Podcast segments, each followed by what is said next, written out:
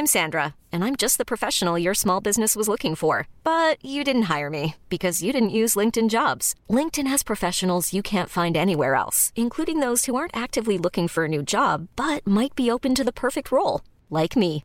In a given month, over 70% of LinkedIn users don't visit other leading job sites. So if you're not looking on LinkedIn, you'll miss out on great candidates like Sandra. Start hiring professionals like a professional. Post your free job on linkedin.com/achieve today. Hablando fuerte. Una visión actual del mundo laboral con Pedro Aces.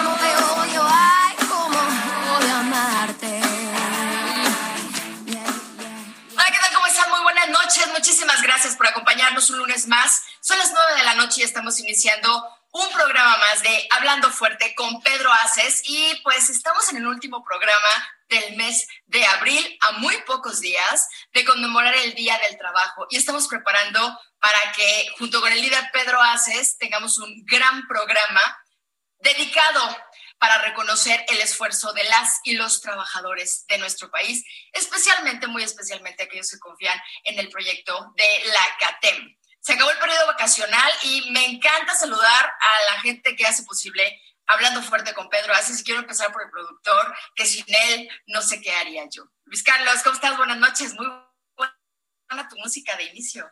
Sima, muy buenas noches, contento de saludar a todo el equipo que hace posible Hablando Fuerte con Pedro Aces y por supuesto también al público que nos está acompañando lunes a lunes aquí en el Heraldo Radio. Les dejo también los números telefónicos que ya se lo saben, pero se los recordamos con muchísimo gusto para que hagan todas sus preguntas. Es el 55 56 15 11 74. A Simba vamos a tener un excelente programa esta noche de lunes.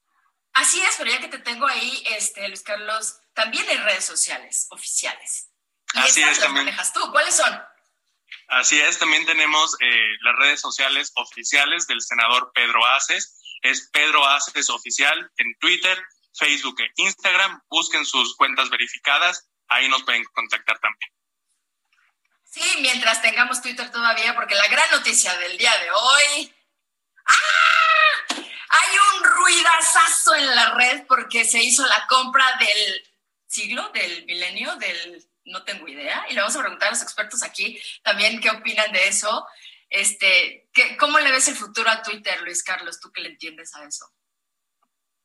Pues yo creo que se viene una revolución bastante, bastante importante en el modo de comunicación, en el manejo de esta red social que sin duda, pues yo creo que sí necesita un, un relanzamiento porque ha, ha perdido eh, importancia o ha perdido eh, número de, usuarios. Ya varias eh, redes sociales lo han superado. Cuando en 2012 creo que fue su momento más importante, pues era una, una red social mucho más eh, utilizada, mucho más dinámica y hoy pues tiene ese, ese gran reto. Seguramente veremos cosas interesantes porque se debe de, debe de competir con otras plataformas más nuevas e innovadoras que han surgido en los últimos meses y en los últimos años.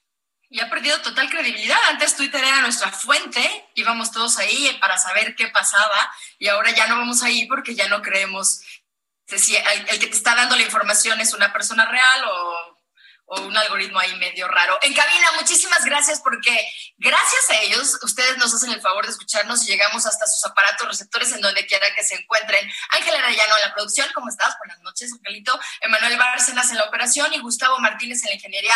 Chicos, ¿cómo están? Muy buenas noches. Ellos algo me parece que les, les, prohíben hablar, pero ahí están, se los prometo. Estamos nosotros transmitiendo cada uno desde nuestros hogares, todavía cuidándonos.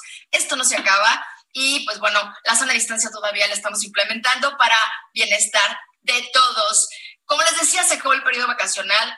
Qué buena onda los que tuvieron chance de irse de vacaciones. Y hay muy buenas noticias al respecto. Números, muy buenos números, Luis Carlos. Según la, la Concanaco Servitur, ¿cuánta lana cayó? Cuéntanos.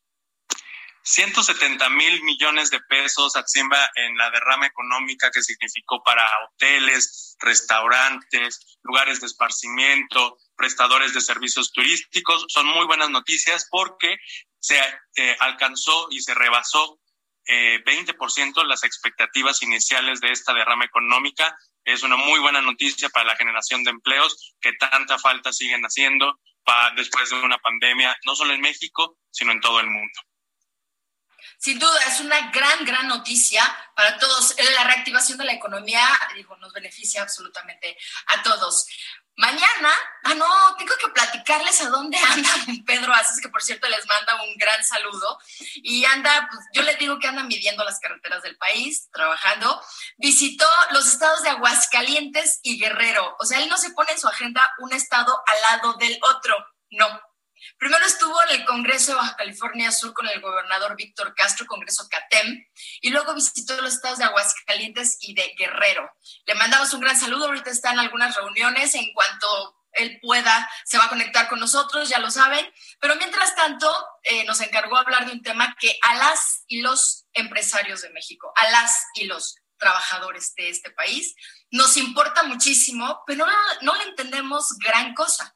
Cuando escuchamos hablar de propiedad intelectual, eh, bueno, marcas, ¿no? Es lo primero que nos viene a la cabeza. Marcas y, quién va a patentar la vacuna. Y, que, y nos parece que propiedad intelectual va mucho más allá de eso. Pero Luis Carlos y yo platicando, preparando este programa, dijimos, ¿y para qué nos inventamos? Como para qué leemos. Si tenemos a los expertos, expertazos, que nos hicieron el gran favor de aceptar la invitación para platicar hoy con nosotros qué es propiedad intelectual. Y yo quiero presentarla a ella. Luis Carlos lo va a presentar a él. ¿Te parece bien, Luis Carlos? Porque ella es una mujer que yo adoro, admiro y lo mejor que tiene es una chaparrita de siete años que me encanta. Pero bueno, además de eso, ella es licenciada en Ciencias de la Comunicación por la Universidad Autónoma, la Universidad Nacional Autónoma de México. Tiene más de 20 años de trayectoria en la Administración Pública Federal Inició su desarrollo profesional en la Secretaría de Gobernación. Posteriormente se incorporó al Instituto Mexicano del Seguro Social, en, ahora está en el Instituto Mexicano de la Propiedad Industrial, en donde empezó como subdirectora divisional de planeación en la coordinación de planeación estratégica y desde junio de 2019 a la fecha se desempeña como directora divisional de patentes. démosle la bienvenida a mi amiga Eulalia Méndez Monroy, bienvenida.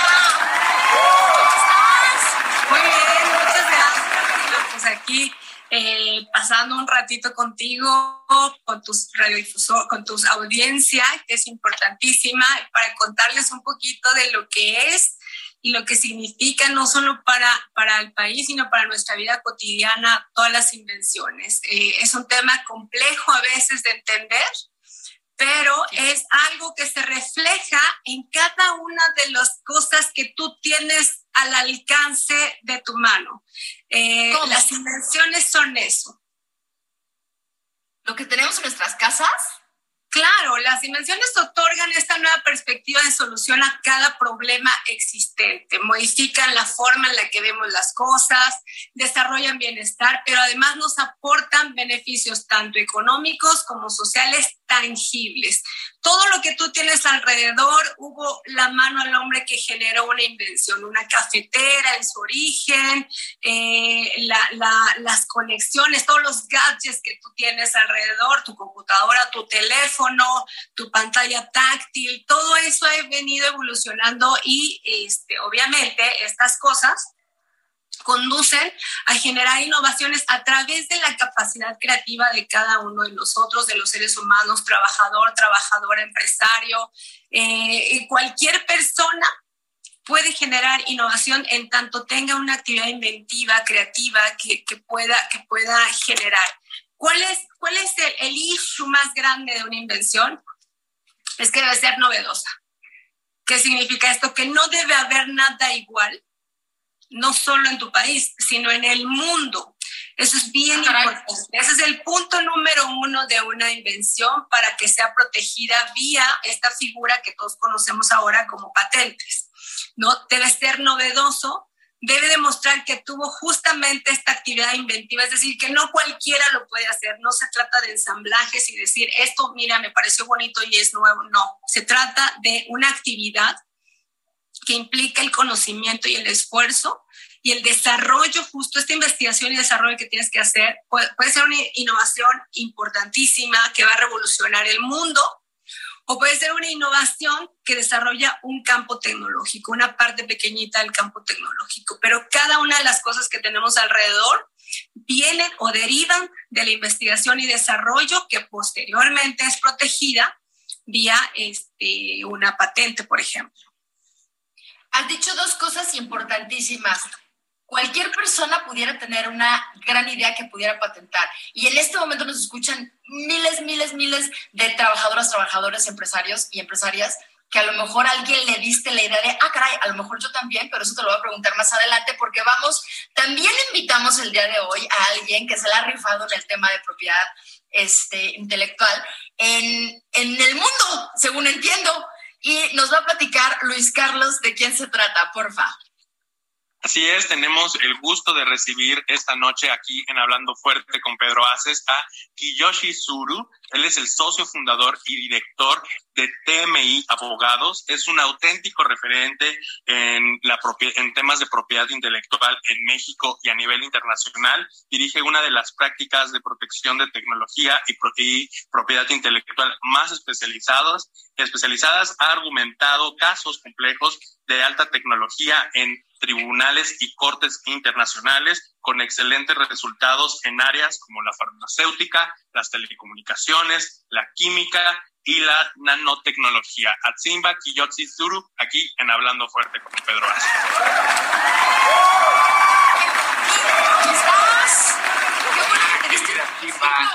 Muy buenas noches, muchas gracias por eh, invitarme aquí al espacio del senador Aces y es un honor estar aquí con eh, la licenciada Eulalia Méndez, nuestra directora de patentes del sistema de la propiedad industrial en México. No, hombre, al contrario, de verdad, muchísimas gracias, porque charlar con los dos que le saben y le saben bastante bien de esto es un lujo, porque la gente que nos escucha podremos, y su servidora también, y Luis Carlos y Ángel y todos los que estamos aquí, podremos entender un poquito más de qué se trata esto. Yo tengo una pregunta primera, y es absoluta, yo no sé nada de esto. ¿Es propiedad industrial, propiedad intelectual? ¿O cómo es lo correcto? El término genérico es derecho intelectual, que es la, disciplina del derecho que, tiene que ver con eh, las obras del intelecto en, en, el lado de derechos de autor y con las ah, invenciones, del lado de la propiedad industrial tienes las invenciones, los signos distintivos que pueden ser como las marcas, las denominaciones de origen, las indicaciones geográficas, etcétera. Y pues bueno, eh, ya doña Eulalia Méndez se refirió al, patentamiento que es este, importantísimo para la innovación de, de, de una institución, de una comunidad y del país. Yo quiero regresar con Eulalia. ¿Cuál es el caminito desde que yo, este, una, no sé, cualquier persona que nos esté escuchando puede, la persona que se, que llega a tener una invención, una gran idea, ¿cuál es el caminito que tiene que seguir para protegerla, porque es la segunda palabra que dijiste que me, me parece súper clave, y para, poner, para poder ponerla al servicio de toda la gente? Es, bien importante esta pregunta porque ahí empieza justo la semilla, ¿no? Es decir, hay alguien eh, que hoy por hoy, hoy en este momento, está tratando de resolver un problema o, o tiene enfrente un problema técnico en algún campo tecnológico. Eh, puede ser un investigador, puede ser un estudiante incluso, puede ser este, cualquier persona que hoy está, está viendo que hay un problema técnico frente de él. ¿Qué debe hacer? Esto deriva de justamente la investigación y el desarrollo que se geste alrededor de esta, este ente creativo, es decir, la actividad inventiva con la cual lo, este, lo, este, lo vaya a desarrollar. ¿Cuál es el punto importante primero? Eh, siempre creemos que la, digamos, todo lo que nosotros estamos pensando somos los únicos que lo tenemos en mente. Eh, y no, tenemos que ver este, este panorama global. Entonces, eh, te voy a poner un ejemplo en la enfermedad, el padecimiento del COVID. Todos en el mundo todos había, entraron a esta carrera por encontrar una solución para mitigar esta gran pandemia. ¿No? Todos, en cualquier país del mundo, en México, Estados Unidos, los países europeos, los países asiáticos, los países africanos, todos, todos estábamos enfocados para encontrarle una solución a esta, a esta enfermedad que nos sorprendió, que de pronto eh, emanó y, y, que estaba ahí y que empezó a ser sumamente mortal. Entonces, esta carrera por encontrar esa solución, pues implicó toda la innovación y desarrollo que pudieron hacer cualquier, en cualquier lugar. Pero entonces, ¿qué pasa? Todos estamos, estábamos en búsqueda de lo mismo, de encontrar esta solución por los caminos que nos llevara la investigación y el desarrollo de cualquier país. ¿Qué teníamos que hacer en ese momento? Bueno, eh, si nosotros creímos que ya teníamos en nuestras manos algo o el punto de partida, revisar que en el mundo no existiera. Digamos que ese es, ese es el primer paso que tienes que hacer, revisar que no haya este, algo igual a lo que tú estás, estás generando, porque entonces no es protegible, porque entonces es parte del dominio público y que tú seas el que esté haciendo esa diferencia, que tengas esta actividad inventiva que te permita eh, buscar la forma de hacer esa solución, pero que esa solución la tengas tú solamente. Es decir, si, si esta solución que estás encontrando, pues ya la encontraron en otros lugares, ya no se puede proteger porque ya está ahí, ya es alguien más lo hizo. Y es posible que ese alguien más también haya buscado la protección. Eso es bien importante. Entonces, en esta carrera por encontrar soluciones a problemas que se le vienen a la sociedad, a la empresa, a, todos lados, eh, lo primero que tenemos que hacer es, uno, reconocernos como que somos eh, los que tenemos esa idea de forma exclusiva, ¿no? Eh, dos, pues empezar ahora sí a que ponerlo en blanco y negro para que eh, las autoridades protectoras de estos derechos pues reconozcan, hagan el análisis, reconozcan la validez del mismo. Eso es sumamente importante. Eh, tienes que tener ese detalle de cómo lo estás haciendo, cómo alcanzaste ese objetivo, cuál era el objetivo que tenías, pero cómo alcanzaste y cómo llegaste a ello. Esa explicación para saber que no estás utilizando un proceso que ya alguien más tomó.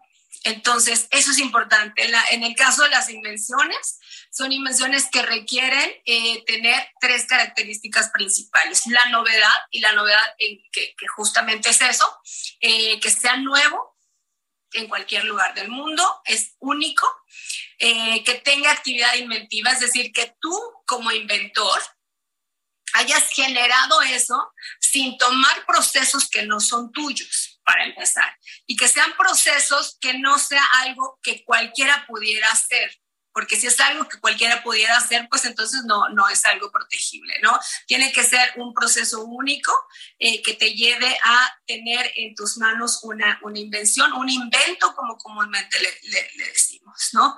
Y luego que tenga una aplicación industrial, es decir, que este problema técnico sea resuelto con esto que tú estás inventando, pero que sea de aplicación industrial, que se pueda eh, eh, insertar en el desarrollo de, la, de, las tecnologías y que además eh, pueda explicarse en un documento que nosotros le llamamos memoria técnica, de tal forma que cuando se venza su protección puede entrar al dominio público y las industrias se vean beneficiadas de utilizar esa, esa invención. ¿No? Este, digamos que este es un proceso creativo importante donde implica eh, el desarrollo, la, la, la, investigación, el desarrollo y luego volver tangible esa invención. Yo tengo una pregunta, eh, Eulalia. Mire, ¿cuáles son los riesgos más frecuentes en este, en este proceso? Sobre todo entiendo que cuando uno tiene una idea que uno no considera novedosa, pues debes de comprobar si realmente lo que estás ofreciendo es de utilidad para las demás personas, para distintos sectores, y que debe haber un proceso de que tu idea realmente funciona y le funciona a la gente, que sea de beneficio y de utilidad. Y, y también retomando lo que usted estaba diciendo, que pues eh, todas estas validaciones de que efectivamente eh, se trata de una innovación, ¿qué recomendaciones le daría a un trabajador, a un empresario que hoy tiene una idea y que en ese proceso de validación tiene miedo de que su idea se la lleve a alguien más, cómo proteger la idea de algo que creemos pueda ser de utilidad para los demás. Esto que dices es bien importante porque siempre hay un riesgo de justo eh, perder esa novedad. Eh, esto sucede mucho eh, y, y, sucede sobre todo el, digamos que en, los, en el campo educativo, es decir, tenemos investigadores que están haciendo ciencia en su laboratorio, pero también tienen la necesidad de publicar estas investigaciones en revistas científicas o en algún lugar, o a lo mejor estas invenciones son producto de una tesis escolar, ¿no? Este, e, esas, esa, esa protección la debes tener muy clara. ¿Por qué? Porque si es tu idea y la plasmaste en algún documento, la plasmaste en algún discurso, en algún evento que estuviste, dijiste yo tengo esta idea, y no tomaste la precaución de en, en un lapso de 12 meses buscar hacer la solicitud de su protección, la solicitud que a partir de esa solicitud empieza el proceso de análisis para determinar si es algo que es susceptible de ser protegido. Eh, a partir de ese momento tienes esos 12 meses. Si no lo hiciste en esos 12 meses, cuando tú ingreses esa solicitud y lleguemos a hacer el análisis de ese invento, de esa invención, el análisis sustantivo, el análisis de fondo que nosotros eh, realizamos en el instituto, eh, y nos vamos a topar con que existe publicaciones anteriores a esos dos años que probablemente son tuyas, son del mismo dueño de esa invención, eh, ya no va a ser susceptible de ser protegida. ¿Por qué? Porque ahí perdió la novedad es decir, estuvo antes del dominio público. Entonces, cuando alguien tenga una idea, cuando esté investigando, cuando tenga este, esto en sus manos, debe recordar que tiene... Con nadie. no lo platique, no, tiene 12 meses, eh, eh, lo puede platicar, pero recordando que a partir de ese momento tiene 12 meses para venir al instituto a ingresar su solicitud. Perfecto. Oye, yo quiero preguntarle a Kiyoshi, este, de lo que nos está platicando Eulalia, ¿cómo hago yo en, un, en otro país? O sea, si estoy yo en Estados Unidos y quiero registrar en México, ¿cómo le puedo hacer? Kiyoshi. Importantísimo eh, analizar aquí que las eh, patentes tienen un ámbito territorial, es decir, lo que yo solicito y patento en México tiene una, eh, un ámbito territorial eh, sobre la República Mexicana. Si yo al mismo tiempo quisiera que esa patente se fuera a, Chile, a Ecuador, a Colombia, etcétera, entonces tendría yo que ir a cada uno de estos países en donde el mercado me interesa, Estados Unidos, a Canadá, etcétera, y solicitar ahí una patente. Y esto se puede hacer por dos vías, por la vía del Convenio de París, que es a más tardar al año que presenté mi solicitud en México, irla a presentar allá, o con un instrumento muy interesante y muy útil que se llama el PCT, el Tratado de Cooperación en Materia de Patentes, que eh, en lugar de darme 12 eh, meses, me puede dar hasta 30 meses para tomar la decisión de si puedo yo entrar eh, de si quiero yo entrar y tengo los, los, fondos para entrar, este, por ejemplo, en el mercado de, Estados Unidos o de, o de Canadá, ¿no? Pero aquí es muy importante este, tomar en cuenta lo que nos eh, decía la licenciada Eulalia, que es que, no se pierda novedad. Entonces, para que no se pierda esta novedad, precisamente es que existen estos procedimientos este, por la vía de, del Convenio de París 12 meses, por la vía del PCT 30 meses, para que mi propio invento, mi propia solicitud presentada en México, no me mate la novedad en eh, un país extranjero como podría ser Canadá.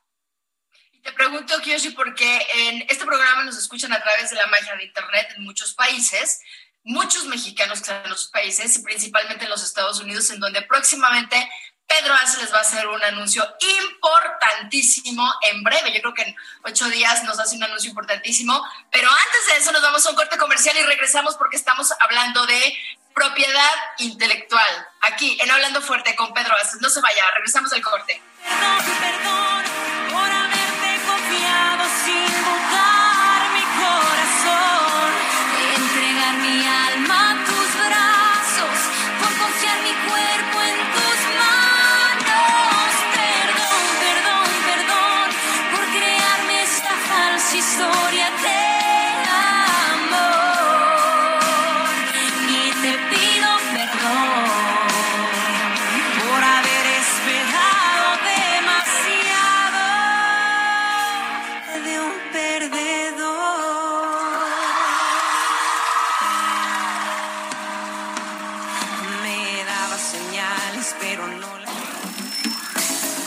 Estás escuchando Hablando Fuerte.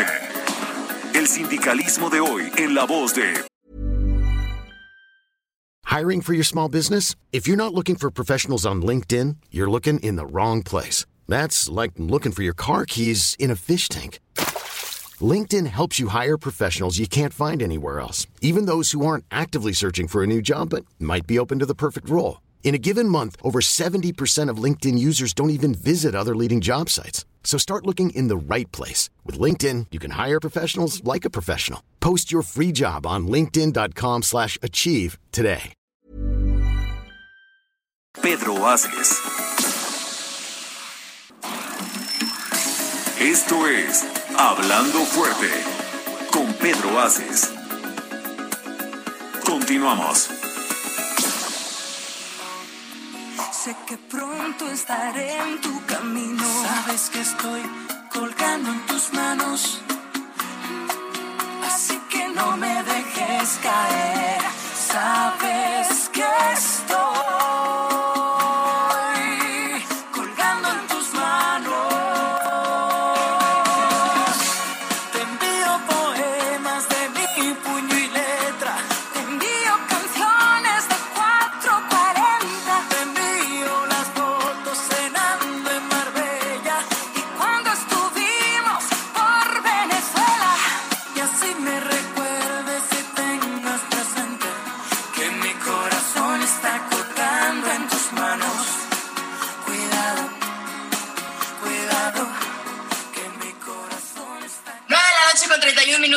del centro de la República Mexicana. Y continuamos con la segunda mitad de Hablando Fuerte con Pedro Aces. Y un saludo a Luis Carlos Bayo, que está enamorado porque nos puso una música muy bonita para el programa de hoy.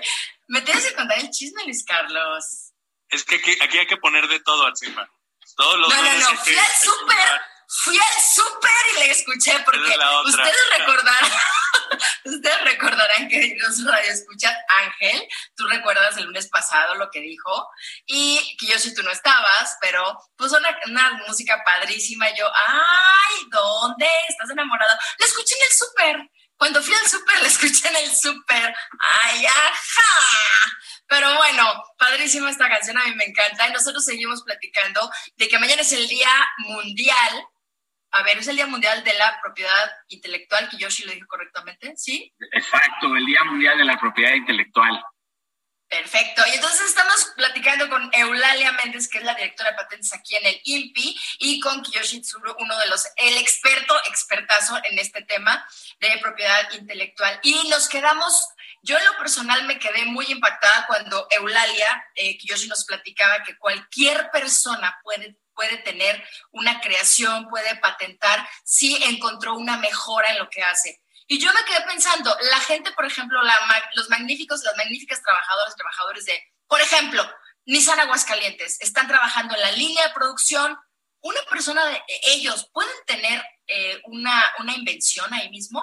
Sin duda, sin duda. Y de hecho, ese es uno de los eh, grandes valores agregados que aportamos eh, los mexicanos en eh, materia de, de, manufactura, ¿no? Por eso es que eh, este, empresas como la que mencionas eh, y muchas otras eh, fabricantes de automóviles y un montón de, de fabricantes de autopartes están prefiriendo eh, venirse a México que irse a China, ¿no? Porque los trabajadores mexicanos, pues somos mucho más comprometidos, somos sin duda más creativos, esta, esta creatividad del mexicano se aplica sin duda en la línea de producción y entonces um, eh, estas, estas invenciones que se hacen sobre la línea de producción, sin duda pueden ser patentables, ¿no? Aquí, por ejemplo, el artículo 163 de la Ley Federal del Trabajo nos dice que el inventor siempre tiene derecho a que su nombre aparezca como el inventor, pero no solamente este derecho a que, a que se le nombre como inventor,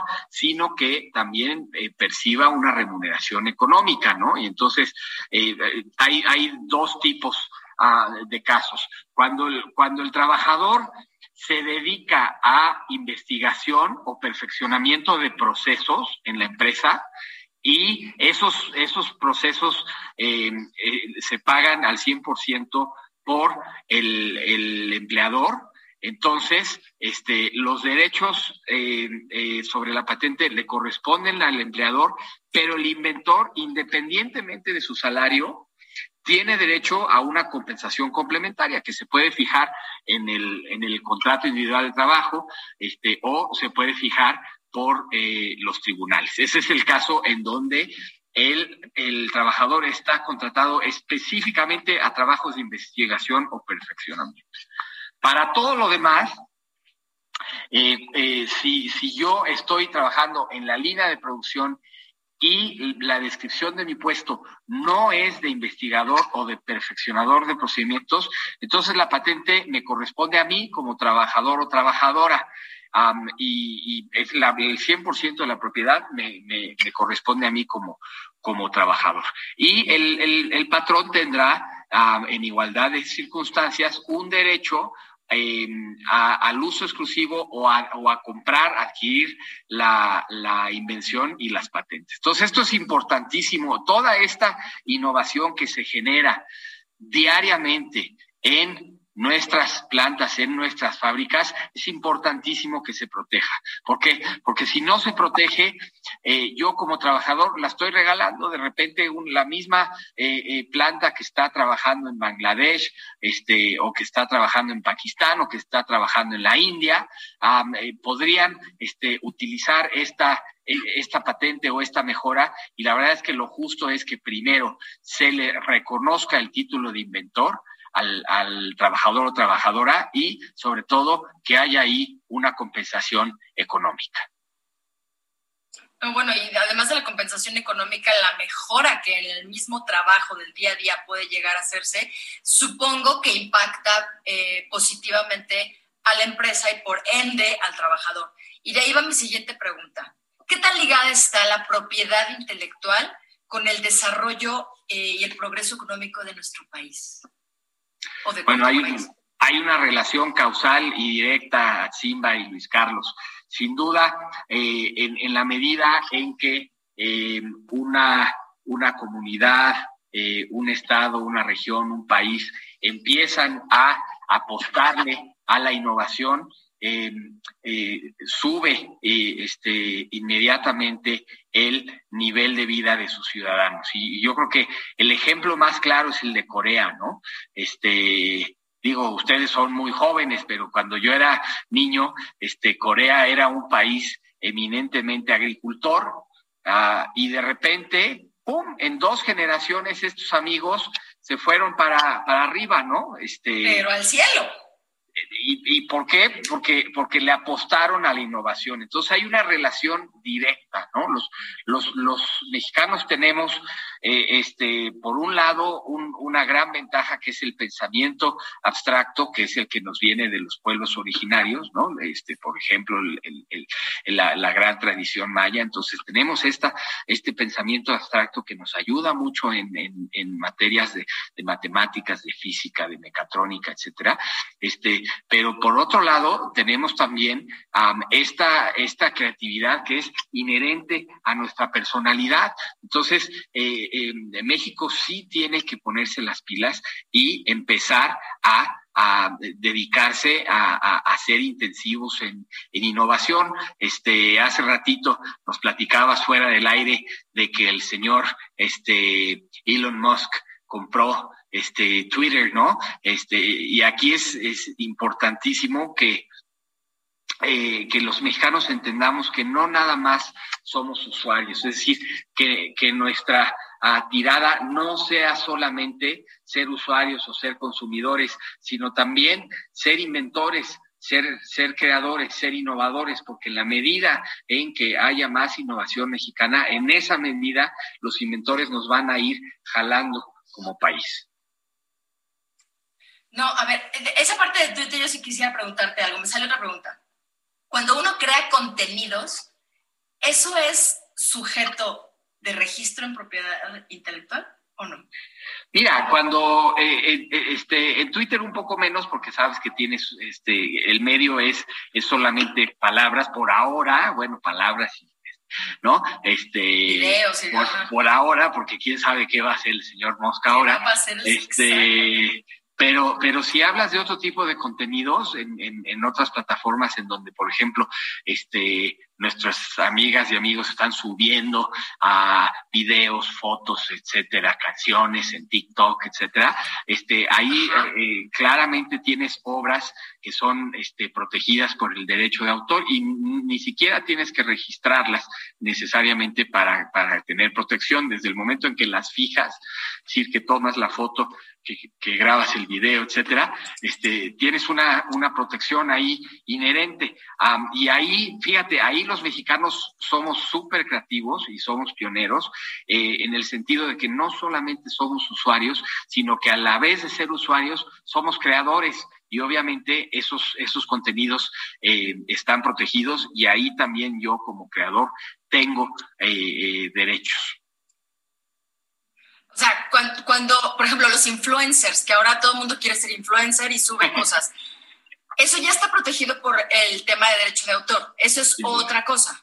Ese, ese, es el otro lado del derecho intelectual, que es el, el, los derechos de autor. De lo que nos hablaba la licenciada Eulalia era Ajá. de la parte de la propiedad industrial, particularmente la de las uh, invenciones este, que normalmente están protegidas por patentes. Cuéntanos algún caso en el cual algún, alguna empresa haya, que haya tenido impacto en sus trabajadores, que alguna empresa haya tenido algún problema de pérdida o de no registro de alguno de sus procesos y haya impactado en su plantilla. Mira, es que eso sucede todos los días, ¿no? Este, te digo, si, si salimos y le preguntamos este, a las compañías que están invirtiendo en manufactura en México, lo que te van a decir es que no solamente es por la cercanía que tenemos con Estados Unidos o por formar parte del bloque eh, económico de Norteamérica, este, no solamente es por una cuestión de costos este, reflejados en, salarios, sino porque el trabajo que, que, hace el mexicano es un trabajo minucioso, es un, es un trabajo que lleva al perfeccionismo, es un trabajo que le imprime aquello que se está eh, eh, manufacturando, ese, ese cariño, ese orgullo, ¿no? Un poco como lo que hacemos las mexicanas y los mexicanos en la cocina, ¿no? Este, eh, es, ese amor que, que, se le imprime al platillo. Lo mismo sucede en la factura, en la manufactura en México. Lo que pasa es que muchas de estas invenciones este, no se protegen y, por lo tanto este, cualquiera las puede usar libremente, pero te digo, lo, lo, lo mínimo en justicia que, que, se esperaría es que se le dé el crédito a ese inventor y, por supuesto, este, para eh, eh, beneficio de esa trabajadora o trabajador y de su familia, es importantísimo también que haya una compensación. Entonces, eh, diariamente se, se, realizan estas, estas invenciones y lo que están haciendo muchas, muchas empresas es Ir, ir, identificando cuáles son estas invenciones. Um, ya cada vez más las empresas tienen un área eh, de las áreas de innovación, este, desarrollo, uh, investigación, tienen eh, eh, áreas que, que, que, empiezan a analizar patentamiento, es decir, esto que nos decía Eulalia sobre si la invención es nueva y sobre si implica actividad inventiva o no. Ya hay áreas dentro de las empresas en donde esto se empieza a analizar y si se encuentra una invención que es valiosa, entonces este, se presenta una solicitud de patente. Y el otro gran caso es el de los Um, eh, centros de, investigación, universidades eh, eh, públicas y privadas, en donde, este, como nos decía la licenciada Eulalia, pues también todos los días este, se está generando innovación. La cuestión es que tenemos que cerrar el círculo para que esa innovación se proteja. Luis Carlos, parece que tenemos algunas llamaditas del público, cuéntanos. Así es, Kiyoshi. Mira, eh, dice Salma Jiménez desde Salamanca, Guanajuato. Saludos al senador Aces y gracias por estos invitados de lujo. Andrés Gamiño, de, que nos escucha en Tlatelolco, aquí en la Ciudad de México, tiene una pregunta. Eh, dice, ¿qué hacer si alguien a quien le mostré mi idea va y la, va y la registra primero? ¿Cómo defiendo eh, mi, mi idea? Es lo que nos pregunta. Este, gracias, eh, Luis Carlos, gracias, Andrés. Pues ese es el punto eh, eh, toral de, de, por qué hay que correr a la oficina de patentes a solicitar eh, la patente. Entonces, primero que nada, lo que hay que hacer es no divulgar, muy importante no divulgar, y eso a nuestros investigadores, a nuestros profesores, a nuestros etcétera, este, eh, es, es muy importante decirles, claro que es importante publicar, pero antes de publicar hay que solicitar la patente.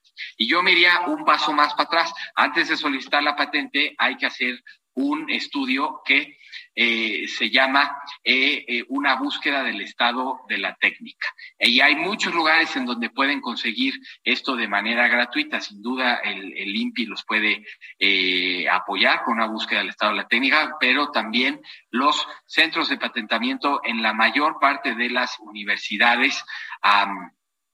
Y centros educativos a lo largo y ancho del, del, país, este, sin duda en el estado de Guanajuato, donde nos están escuchando, sin duda, este, en el estado de México y en la Ciudad de México, este, donde nos están escuchando, acérquense a sus centros de patentamiento. Ahí se hace un análisis, una búsqueda del estado anterior de la técnica, en donde yo puedo ver si mi invento es nuevo o no. Si de repente veo que no es nuevo, pues entonces ya no invierto más tiempo este, en buscar una solución a ese, a, ese problema tecnológico y me puedo seguir a, a trabajar en otras eh, áreas que sean de mi interés. Entonces, este, primero, no divulgar, eh, asegurarme que hago un, una búsqueda del estado anterior de la técnica y luego echo la mocha ir a solicitar la patente. Si yo le divulgo a alguien, vamos a decir, este,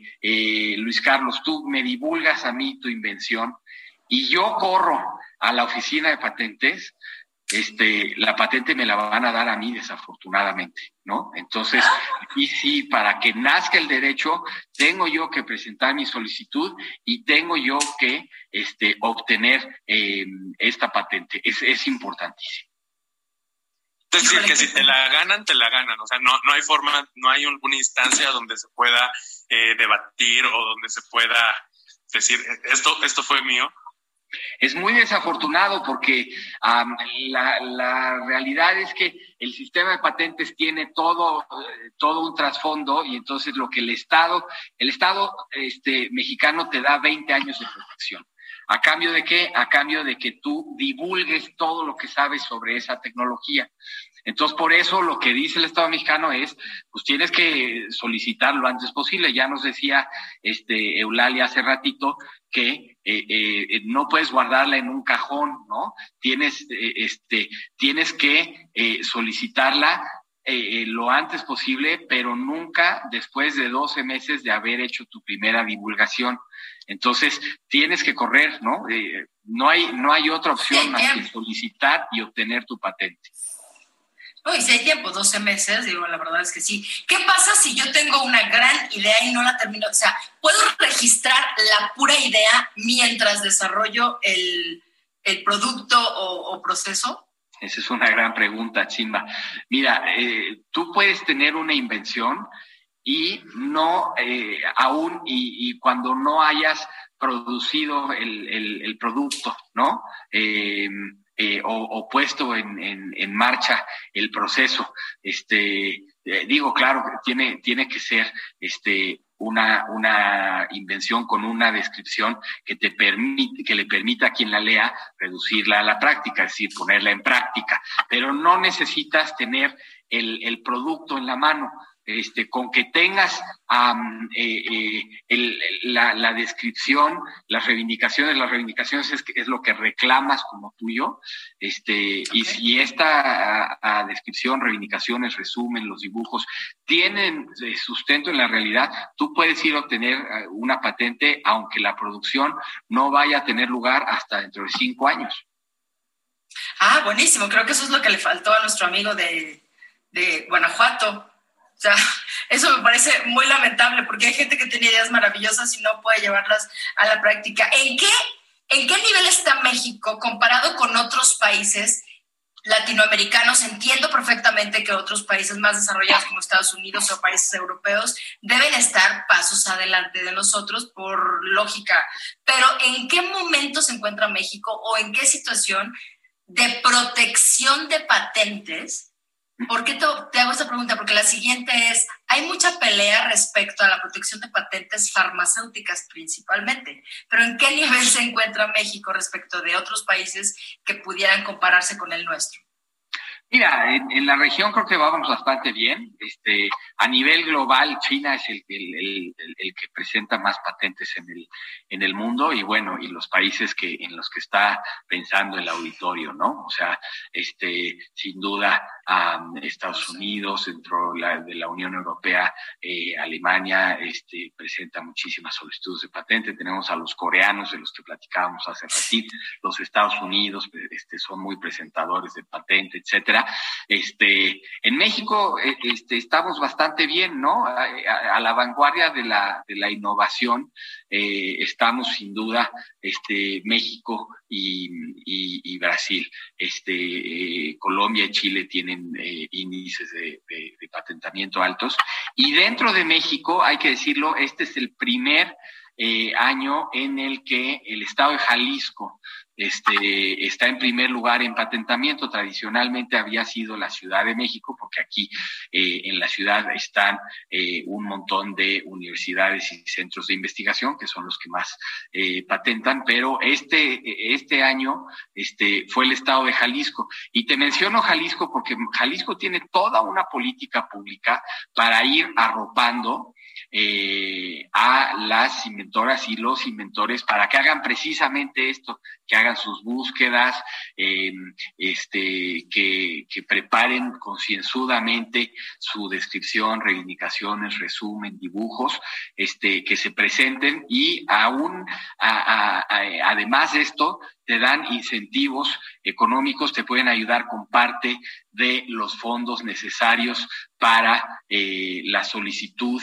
y el trámite de la patente, etcétera. Entonces, si tuviéramos más estados como, como Jalisco, tendríamos también eh, eh, este un efecto tractor en donde este más trabajadores, más trabajadores, más investigadores, etcétera, este pudieran patentar. Oye, pues bueno, es política pública también, pero un la gente que nos está escuchando pudiera, pudiéramos pensar, no, pues les dan incentivos a los inventores, a las inventoras, pero no es que haya una escuela de inventoras e inventores, es que cada uno de nosotros pudiéramos tener un inventor adentro y no habernos dado cuenta. Entonces, la política pública de Jalisco les está funcionando y yo me imagino que también hace falta que haya más eh, educación respecto de qué podemos desarrollar nuestra creatividad. ¿Te parecería de esa manera, Kiyoshi? Totalmente. ¿Desde qué tendríamos que empezar a, explorar la creatividad inventora? Desde que empiezas a soñar. ¿no? Y ahora nuestros, nuestros chavos empiezan a soñar muy jóvenes, ¿no? No, no solamente son más listos que nosotros, este, y, y, mucho más intuitivos cuando, cuando se trata de tecnología, este, pero, pero al mismo tiempo que, em, que se enseña a, los eh, niños mexicanos en cuestiones de STEM, ciencia, tecnología, ingeniería, eh, arte, matemáticas, también tendríamos que estar platicando de que este, no basta con innovar, es, es, importante proteger esa, e, esas innovaciones, porque eso es lo que te catapulta, lo que te permite a ti, eh, este, si quieres, eh, eh, poderte dedicar profesionalmente a ser inventor o si estás trabajando en, en, en, la rama que más te gusta, que las invenciones que tú haces precisamente este, te, te te den no solamente el crédito, el reconocimiento, el respeto, este, sino también una fuente de ingresos para ti y para tu familia. No, bueno, eso sería genial. Es que las políticas públicas, pues bueno, tendrían que tener muchísimas cosas, pero ya hay buenos ejemplos como Jalisco y nosotros nos tenemos que despedir. Kiyoshi, de verdad te agradecemos muchísimo, te hayas dado el tiempo de estar con nosotros en Hablando Fuerte con Pedro Aces. Muy buenas noches, Kiyoshi. Gracias, de verdad. Gracias, Atsima, gracias, Luis Carlos, y un abrazo fuerte al señor senador. Claro, de tu parte, muchísimas gracias a todos ustedes. Nos escuchamos el próximo lunes 2 de mayo para festejar muy, muy en grande y con grandes noticias y una súper noticia que les va a dar Pedro el próximo lunes. Aquí en Hablando Fuerte con Pedro Aces. Gracias, descansen, Luis Carlos. Muchas gracias. Ángel en cabina. Buenas noches a todos. Hasta el próximo lunes.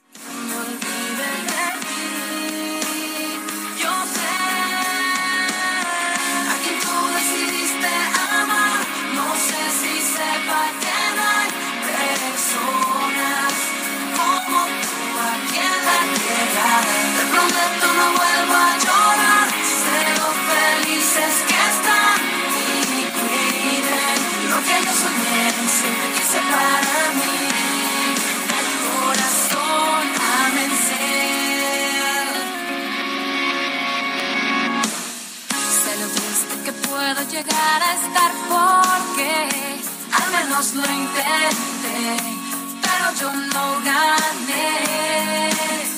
La persona que Hasta aquí, Hablando Fuerte, con Pedro Aces. Actualidad de México y el mundo. Por El Heraldo Radio.